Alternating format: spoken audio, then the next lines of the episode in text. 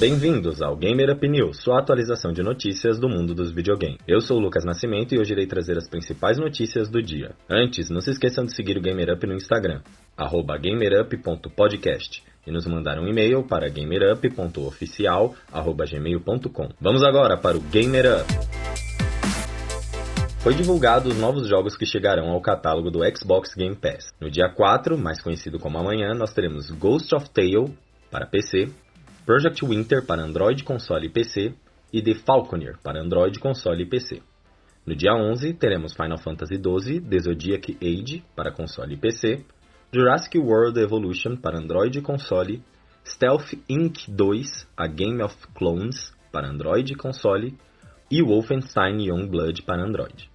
Quanto aos jogos que estarão saindo do catálogo, teremos The Blob para console, Ninja Gaiden 2 de console e World of Horror para PC. Todos sairão no dia 15. Já no dia 16 sai do catálogo do EA Play Shadows of the Damned.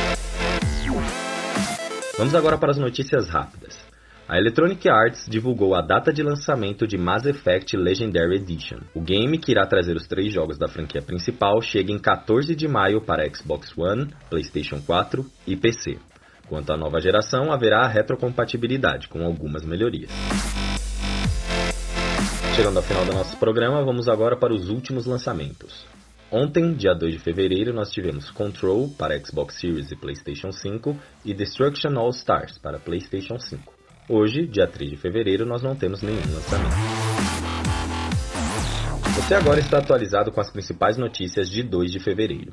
Se quiser que a gente traga mais notícias sobre algum jogo específico ou assunto, manda pra gente no Instagram ou no e-mail. Nosso contato tá aí na descrição. Gamer Up sai toda manhã de terça a sexta, assim você já pode começar o seu dia atualizado com as principais notícias do mundo dos videogames.